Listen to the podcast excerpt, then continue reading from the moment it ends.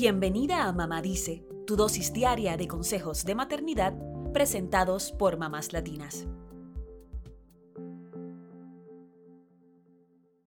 Para muchas de nosotras, compartir fotos en redes sociales es algo natural.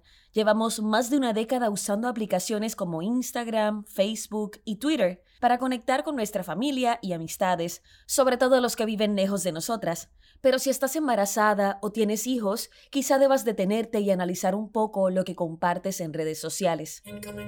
¿Vas a compartir fotos embarazada? ¿Pondrás fotos del bebé tan pronto nazca? ¿Les contarás a todos cada nuevo avance del pequeño? La preocupación por la privacidad en las redes sociales es algo real y el embarazo puede ser un momento ideal para evaluar el uso que le das a estas redes.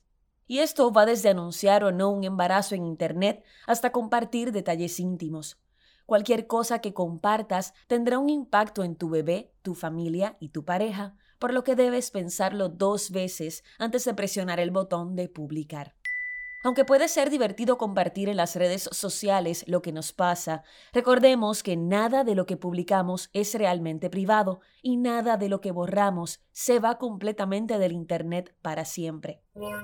Así que quizá es momento de revisar quiénes pueden ver tu perfil en las redes sociales y cuánto pueden ver Aplicaciones como Facebook te permiten ver tu perfil como si fueras un extraño.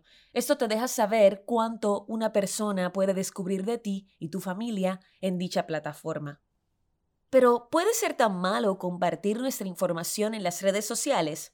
Analicemos algunas ventajas y desventajas antes de decidir cuánto compartir sobre el embarazo y nuestros hijos. Algunas ventajas incluyen poder documentar tu vida y tus pensamientos, compartir lo que te pasa con familiares y amigos que quizá estén lejos o que no los has visto por mucho tiempo, recibir comentarios y mensajes positivos por lo que compartes, hacerle preguntas a tus contactos y recibir su apoyo, y también encontrar grupos de otras mamás que atraviesen situaciones similares a las tuyas. Sin embargo, es importante discutir algunas de las desventajas, entre ellas, recibir opiniones no deseadas sobre algo personal, los efectos que tiene ver videos y fotos de otras personas en tu salud mental, renunciar hasta cierto punto a tu privacidad y a la de tus hijos. Y el lado más peligroso de las redes sociales es sufrir un secuestro digital o digital kidnapping, donde personas que no conoces te roban las fotos de tus hijos para hacerlas pasar como propias.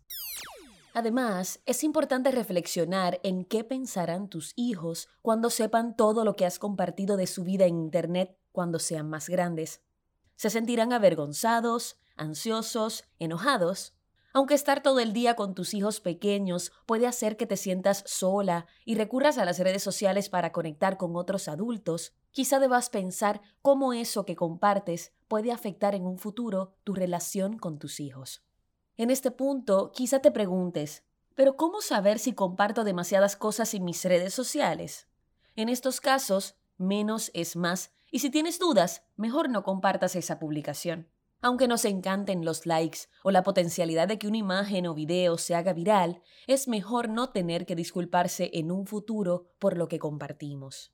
Las redes sociales pueden ser una gran herramienta si las usamos de la forma correcta, y como todo en la vida, siempre es bueno tener moderación. Quizás es mejor mantener algunos de esos hermosos momentos entre tú, tu pareja y tus hijos. Eso es todo por hoy. Acompáñanos mañana con más consejitos aquí en Mamá Dice y síguenos en mamáslatinas.com, Mamás Latinas en Instagram y Facebook y Mamás Latinas USA en Twitter.